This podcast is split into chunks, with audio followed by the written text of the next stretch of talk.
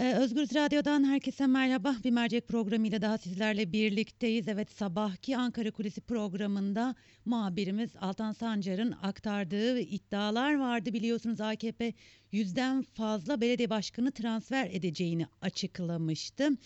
Ve e, bu açıklamanın ardından aslında pek çok kulis bilgisi gelmeye başladı. AKP'nin bu belediye başkanlarını trans, transfer etmek için çeşitli yollara başvurduğu iddia ediliyor. Konuğumuz e, CHP milletvekili Seyit Torun. Seyit Bey merhaba. Merhabalar, iyi yayınlar. Ee, çok teşekkür ediyorum. Hemen iddiaları size sormak isterim CHP'li biri olarak. Öncelikle AKP'nin kayyum tehdidinde bulunduğu iddia ediliyor ve bütçeden pay aldırılmayacağı da belediye, belediye başkanlarına giden baskı yöntemleri arasında olduğu ifade ediliyor. Bu konuya ilişkin bilginiz nedir? E, tabii bu yeni değil. E, bu zaten e, belli bir süredir devam eden e, bir e, yapı. E, AKP e, milletten alamadığı yetkiyi, e, alamadığı oyu e, sizin de ifade ettiğiniz gibi korkutarak, tehdit ederek, kamu kaynaklarını tamamen kendilerine kapatarak bir şekilde kazanmaya çalışıyor. Bu e, yok oluşlarının bir ifadesi. Artık güçlerinin olmadığını, iktidardan her geçen gün uzaklaştıklarının da bir göstergesi. Panik halindeler. E, algıyı yönetmek için biz güçlüyüz bakın hala bize ilgi var hala biz e, bu ülkede güçlüyüz algısını verebilmek için e, böyle e, çok basit, çok ucuz oyunlara başladılar. E, geçmişte FETÖ borsası kurmuşlardı. Şimdi de belediye başkanları borsası e, kurdular ve e, her zaman savundukları milli iradeyi satın almaya çalışıyorlar. E, peki bu bahsettiğimiz özellikle CHP, İyi Parti ve HDP'li belediye başkanlarına bu baskıların e, gittiği söyleniyor. Yani iddialar bu yönde. Bu belediye başkanlarının aslında bir araya gelip bir açıklama yaparak e, uygulanan baskıyı ifşa etmeleri gibi bir şey söz konusu olabilir mi? Ya belediye başkanlarımız bunu zaman her her zaman dile getiriyorlar zaten. Hı hı. Kamu bankalarından kredi alamadıklarını, İller Bankası'ndan kendilerine destek olunmadığını, birçok bakanlığın çözülmesi gereken konuları çözmediğini e, sürekli zaten dile getiriyorlar. Biz bunu belediye başkanları toplantımızda dile getiriyoruz. Belediye başkanlarımız kendi e, toplantılarında, kendi çalışmalarında dile getiriyorlar. Ama e, tabii e, 31 Mart'ta e, ders almayanlar, 31 Mart'ta vatandaşın verdiği e, kararın farkında olmayanlar maalesef bunu güç kullanarak, devletin imkanlarını kullanarak e, kendilerine e, bir avantaj sağlamaya çalışıyorlar. Ama vatandaşımız her şeyin farkında. E, peki bunları önlemeye e, yönelik herhangi bir e, planınız olacak mı? Yani en azından bu baskıları durdurmaya yönelik.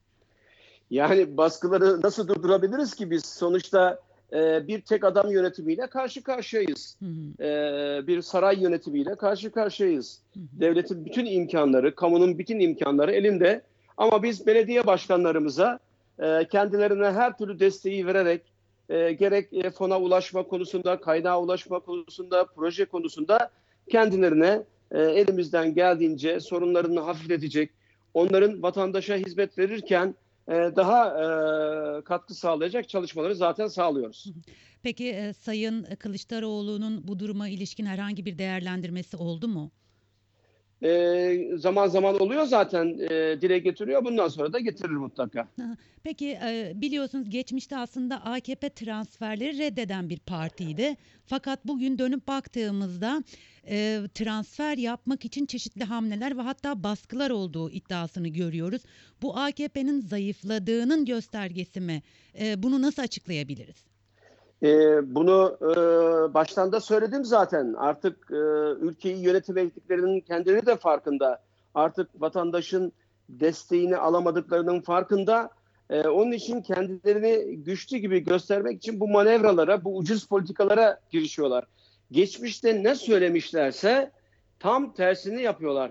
Hani 3Y ile geldiler, e, yasaklar, yolsuzluk e, diye geldiler. E, ama e, maalesef şu anda e, Türkiye yasakçı bir ülke oldu. E, yolsuzluk e, ayyuka çıktı e, ve maalesef geçmişte ne dedilerse tersini yaptılar. Ee, CHP, İYİ Parti ve HDP be- belediye başkanlarının sanırım bu e, baskıya e, boyun eğmeyeceklerdir. Hayır, kesinlikle, kesinlikle belediye başkanlarımız e, dimdik ayakta görevlerinin başındadır. Elbette ki bu yapının içerisinde belli e, bu olaya inanmamış vatandaşın kendisine verdiği o yetkinin sorumluluğunu bilmeyenler e, tabii ki bu şekilde bunu yaparlar. Peki son olarak kayyum tehdidinden bahsettik. Bu baskıya boyun eğmeyen belediyelere kayyum e, atanır mı sizce? Ya kayyum tehdidinde bulunurlar, FETÖ'cü tehdidinde bulunurlar, mali tehditte bulunurlar, müfettiş denetimde e, tehdidinde bulunurlar. Tehditler bitmez. Hı hı. Ee, ve e, burada aslında e, ne olacağını ve bizler de bekleyip göreceğiz. Öyle Evet. görünüyor. Ee, çok teşekkür ediyorum vermiş Ben olduğunuz teşekkür cevaplar ederim. için. İyi yayınlar Çok diliyorum. çok teşekkürler. Sağ olun. Sağ olun. Özgürüz Radyo dinleyicileri yayının başında da aktarmıştık. AKP yüzden fazla belediye başkanı transfer edeceğini açıklamıştı. İsimler e, yavaş yavaş açıklanmaya başlıyor. Fakat bu e, açıklamanın ardından çeşitli iddialar da konuşulmaya başladı kulislerde.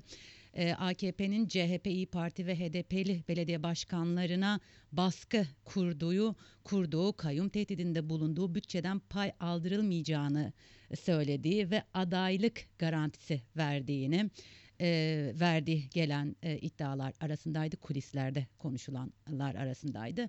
Diğer bir iddiada belediye meclisinde AKP'lilerin sayısının fazla olduğu yerlerde belediye başkanlarına iş yaptırılmayacağı tehdidiydi. Ve e, bu o, yöntemlerle belediye başkanlarının AKP'ye geçişinin sağlanması hedefleniyor e, şeklinde e, söylentiler, iddialar ve kulis bilgileri vardı.